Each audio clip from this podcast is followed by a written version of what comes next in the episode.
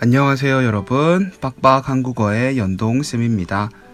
오늘 제가 여러분들께 들려드릴 글의 제목은 착한 아이 콤플렉스입니다.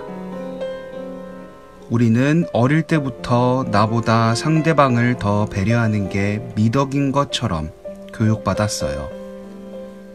선생님들이나 부모님과는 의견을 나누었기보다는 시키는 대로 따르면 되고요. 그래서 어른이 되어도 내 감정을 돌보기보다는 다른 사람들 눈치를 보곤 해요. 저도 얼마 전까지 착한 아이 콤플렉스가 있었어요. 손해를 봐도 다른 사람을 배려하는 게 맞다고 생각했어요. 누군가와 마찰이 생기면 스트레스를 심하게 받았거든요. 착한 척 한다며 욕먹을 때도 많았죠. 그럴 때마다 생각했죠. 대체 왜 이런 일이 일어나는 걸까? 라고요. 상처가 무뎌질 때쯤 깨달았어요. 노력해도 저를 싫어하는 사람은 싫어해요.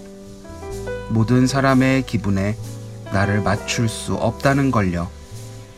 이제 다른 사람은 그만 배려하고 뭉개진 파이처럼 너덜너덜해진 내 기분을 먼저 생각해요.